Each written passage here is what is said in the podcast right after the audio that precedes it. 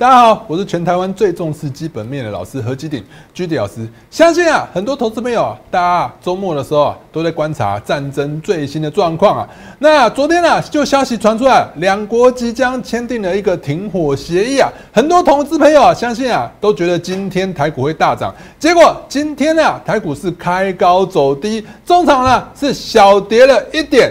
完全符合我们之前跟大家盘势的一个做预期啊！你会发现啊，即使是战争好像要结束了，结果台股还是持续的震荡，到底是为什么呢？台股持续的震荡，到底要怎么操作呢？另外，我们一直跟大家强调，盘势震荡啊，也会找得到标股，只要你选得到主流。现在主流的方向非常明确，就是什么？通膨缺电的概念股，我们上个星期五跟大家介绍的缺电概念股，中心电今天就涨停了。盘面上还有哪一些通膨缺电的概念股值得大家注意呢？千万不要错过今天的节目哦。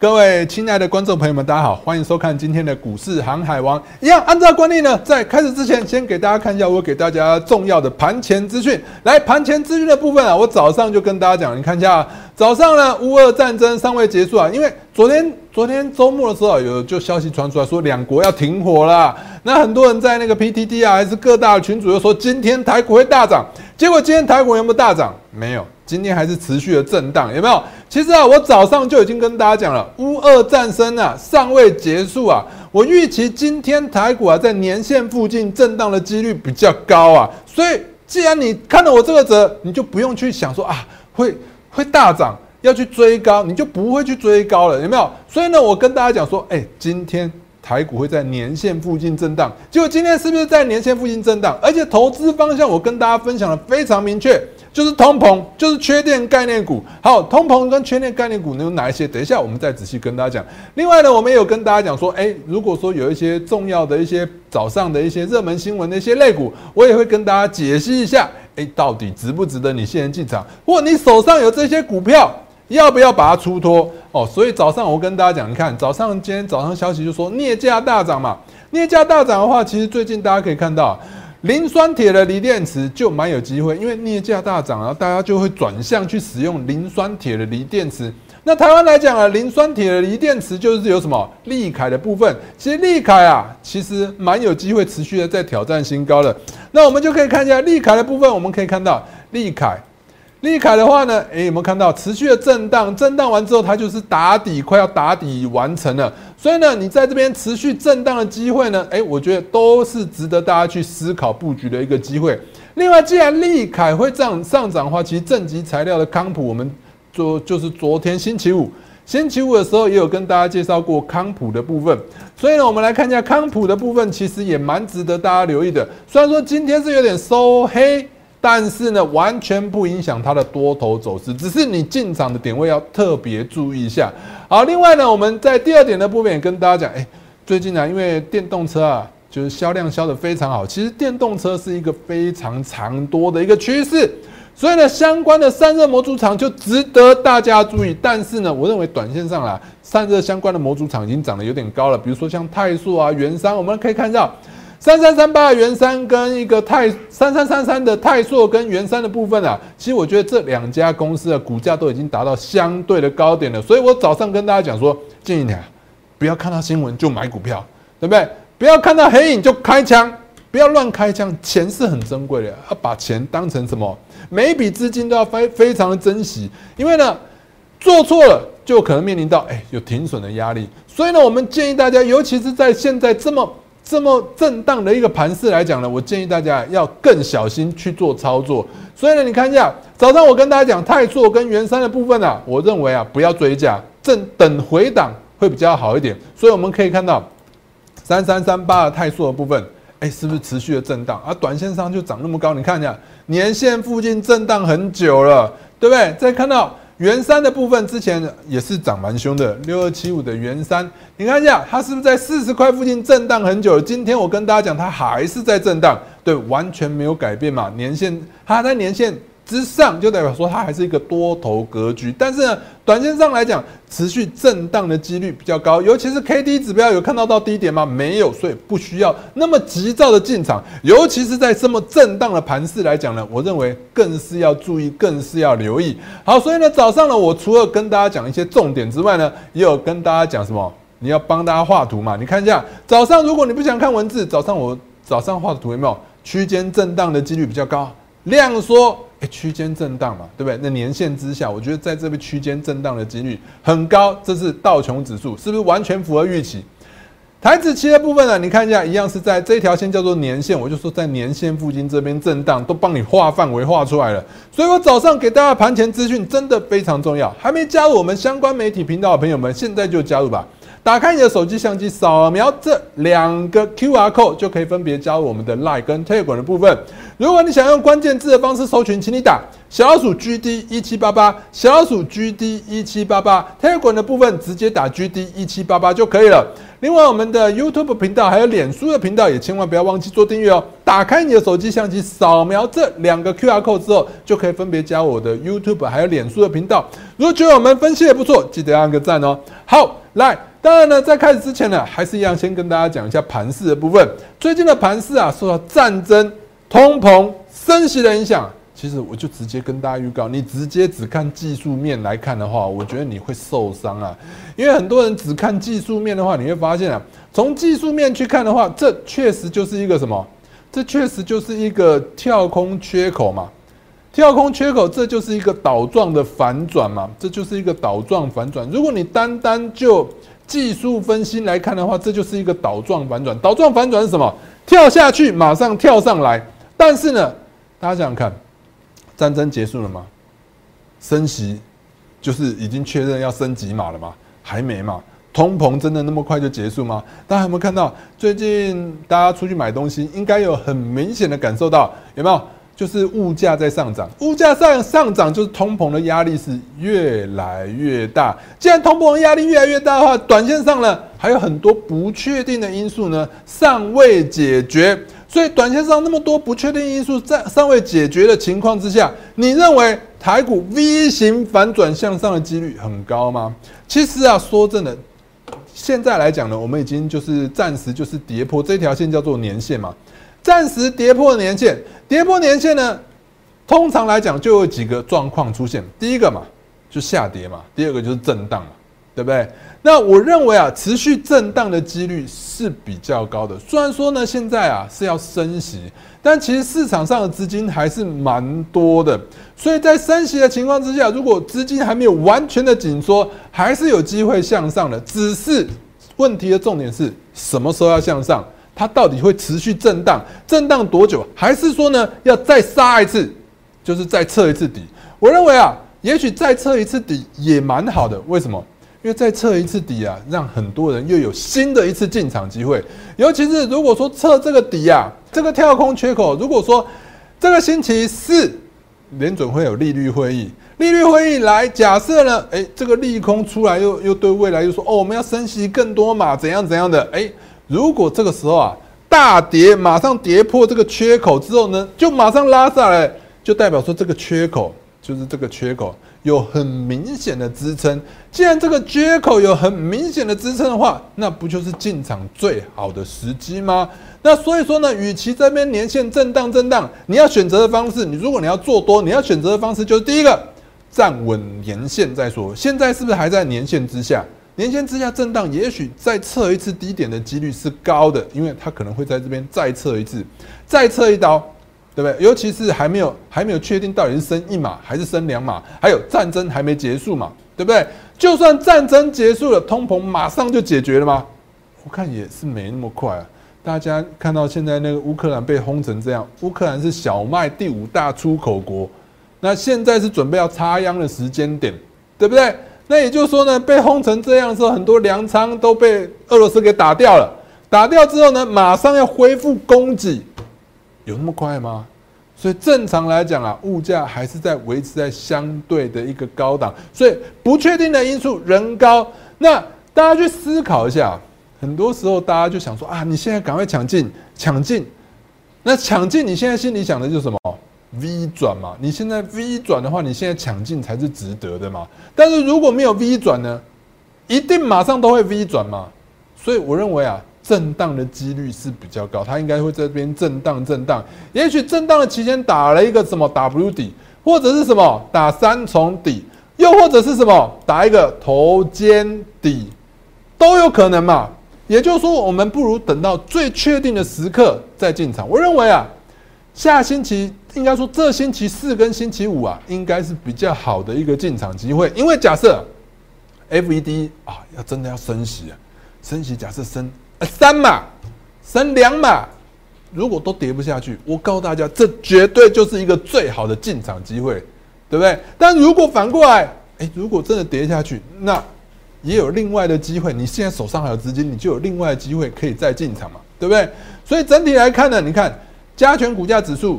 是要在年线之下持续的震荡，那贵买指数呢更惨，它离年线还有一段距离嘛，对不对？年线都碰不到，年线都碰不到，所以呢，我要跟大家讲，你现在投资啊，你一定要看清楚方向，不要一直多，一直多，一直多，一直多，每个人都能当老师了，对不对？所以呢，看清楚方向，你才能决定你投资的策略。我最近一直跟大家讲，我完全没有改变，我们投资策略就是什么？第一个，你要找什么？投信认养股嘛。第二个。你就是要避开全指股，为什么要避开全指股？因为最近大家知道，看一下这是新台币兑换美元的走势，你会发现新台币的兑换的美元走势，今天今天台币又贬值了，今天台币又贬值，搭配有没有？最近外资一路的大卖台股，我们可以看到三大法人买卖超的部分，外资持续的卖超台股，有没有？那一天台股大涨了四百多点，外资只买了二十亿。那只有什么投信？投信是不离不弃，一路一路的买超台股。所以呢，在外资个部分呢，你看一下外资卖出台股之后呢，哎，新台币又搭配新台币贬值，很明显的告诉我们什么事情？什么事情？就是外资卖了台股，有一些资金已经开始在撤离台湾。为什么要撤？他要撤离台湾？因为要升息了，因为美国要升息了。美国要升息了，哎，有一些外资就会开始先撤离，离开台湾，然后跑去美国那边去投资。因为在升息的情况之下，通常来讲啊，台湾的升息的频率啊，都是跟着美国走。那如果说我现在撤到美国，美国那边开始升息，升息之后呢，美元减少，美元减少，美元的价值就提高，美元价值提高了以后，那我我我光是测到美元，我不用投资美股，我都赚钱了，对不对？所以有部分的资金是有这样的思考。那这时候呢，你会发现这样子做，有的时候呢，你会发现，哎，台湾就会落后升息。为什么？因为看到美国升息之后，台湾为了要控制不让资金往外走，所以它一定要被迫升息。所以这时候呢，其实啊，不会走的外资还会继续留在台湾。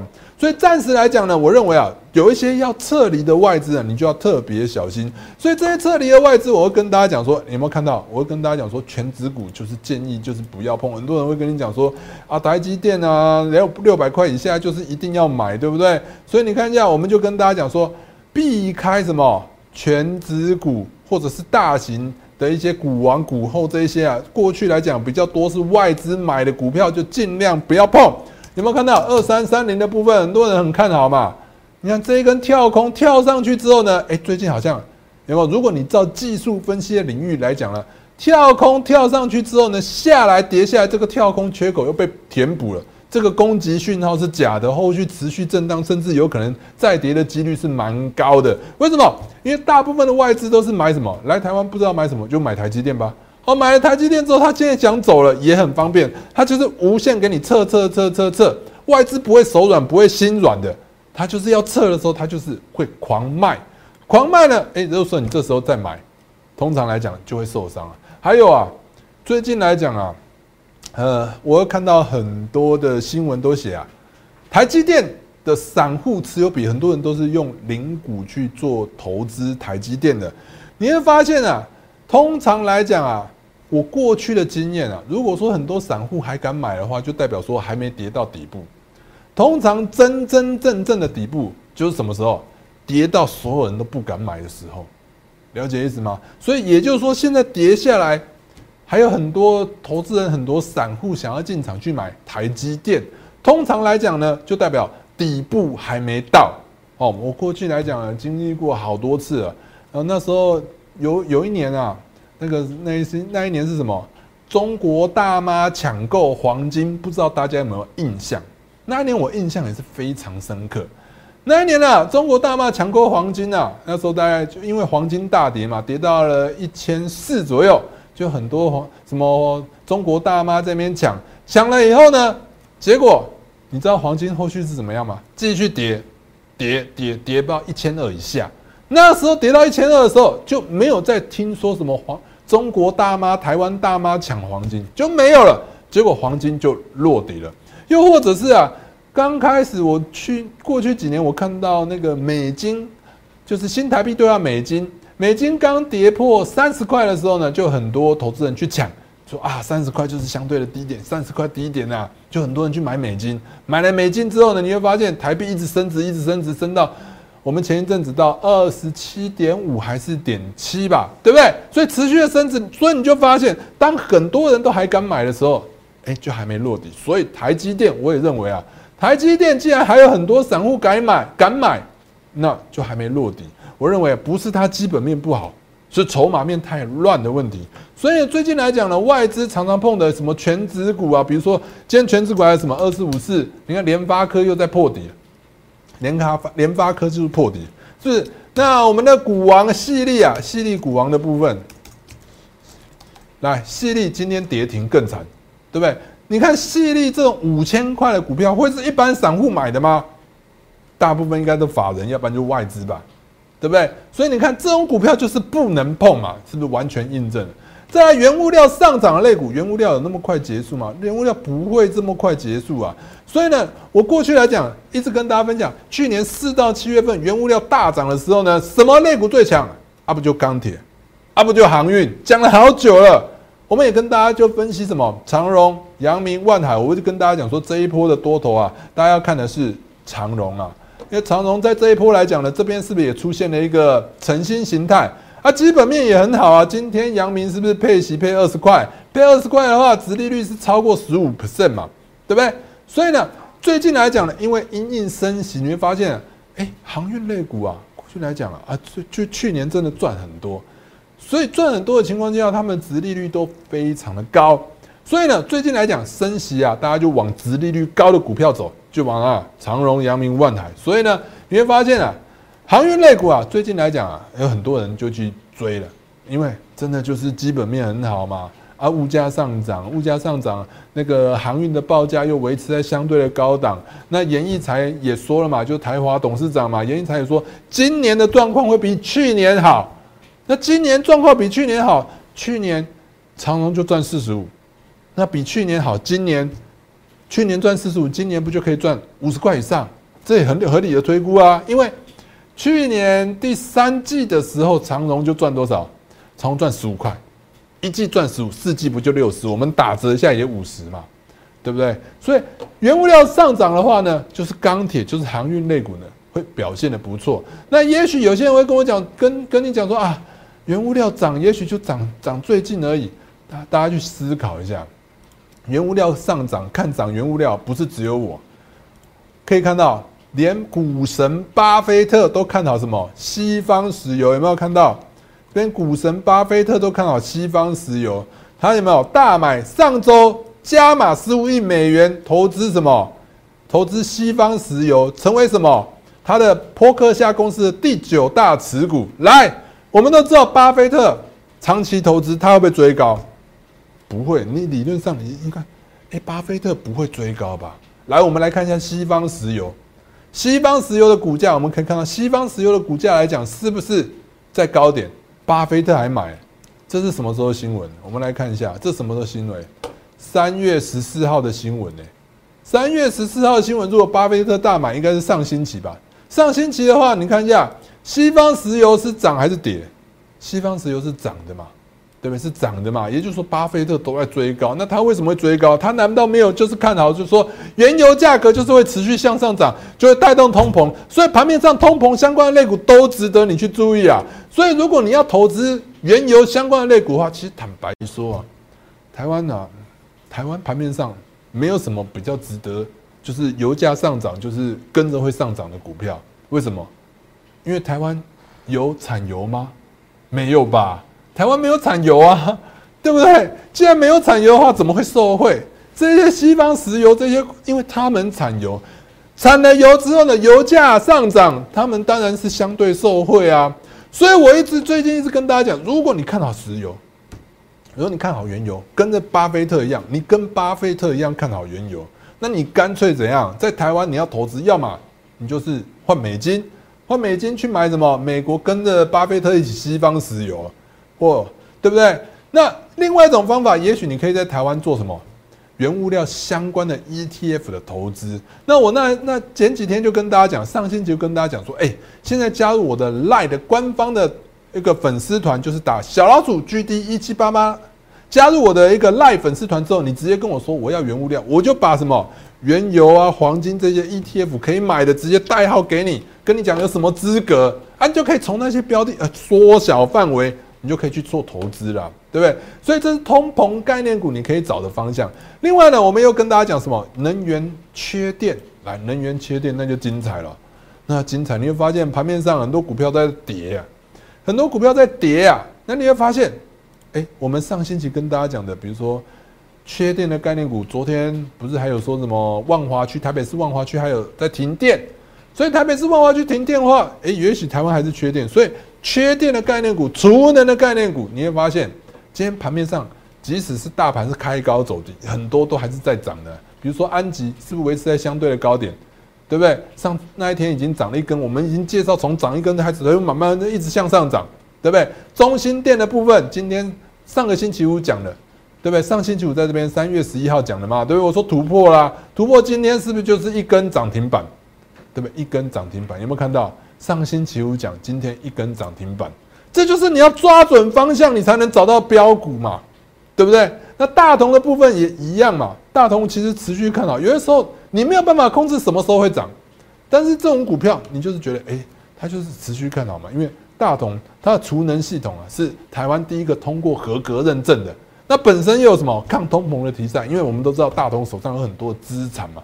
对，既然那么多资产的话，我们可以看到它股价部分最近台股在跌，它有没有什么跌？就在这边区间震荡而已啊，有什么跌？没什么跌啊，对不对？所以大同还是值得大家去注意。而且如果你要去看它的形态的话，这边就有一个什么头肩底的形态，就值得大家去留意。另外还有哪一些储能概念股？就华丽的部分呢？华丽本身是一个半导体的通路商，我们都知道乌克兰啊。大家现在应该都知吧？乌克兰产奶气，奶气呢是半导体制造的一个很重要的关键原料。那现在呢，我们虽然说，哎，库存还有半年，但半年后呢？半年后呢？所以也就是说呢，未来如果说半导体的一些生产受限的话，这些通路商呢本身就有很多半导体相关的材料啊，相对来讲它的库存就受惠，而且呢，它也有打进什么？就是它的国轩科技啊，目前来讲，在台湾有有三个太阳能电池厂，目前在高雄。所以呢，其实华丽来讲，它既具有什么半导体啊，又有储能，又有又有太阳能的一个相关概念，也有电池相关的概念，跟中华电信在合作。所以呢，以技术线型来讲，表现也不错，也是值得大家持续的注意。今天台股呢开高走低，它维持在缺口之上，表现也是非非常不错的。那另外，当然电池的不能错过，就是康普嘛。还有利凯，今天刚刚先讲过了，对不对？那当然了，我们刚刚还没有跟大家讲，有一个方向就是在原物料上涨，除了钢铁、除了航运之外，今天又有一个表态了。什么表态？这肥料相关的类股啊，肥料相关的类股啊，我们可以看到有谁？有东碱、汇光、新农跟台肥。我一直跟大家讲说，同一个类股族群会同涨同跌。所以前一阵子呢，哎，新兴在涨的时候啊，其实我有跟。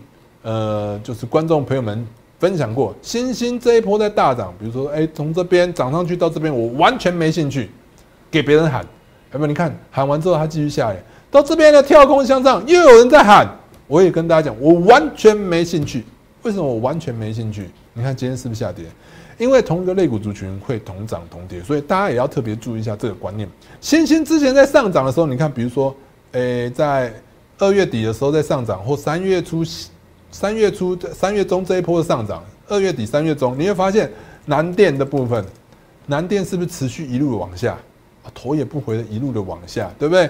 锦硕也是一样，头也不回的一路往下，准备要再破底，这个就有点像是比较偏空头走势，有没有看到跌破这一条线之后呢？哎。反弹又到两百块的整数关卡上不去，这后续有可能再跌破一次年线，再测一次。那既然呢，同一个类股族群，南电跟锦硕都表现不佳状况之下呢，新兴怎么可能会独强？就像我之前跟大家讲的，二三三零的台积电，在去年应该说今应该说今年一月的时候大涨，但是你会发现呢，今年一月这一波大涨，十二月底到一月这一波大涨，但是呢，你会发现二三三零的那个。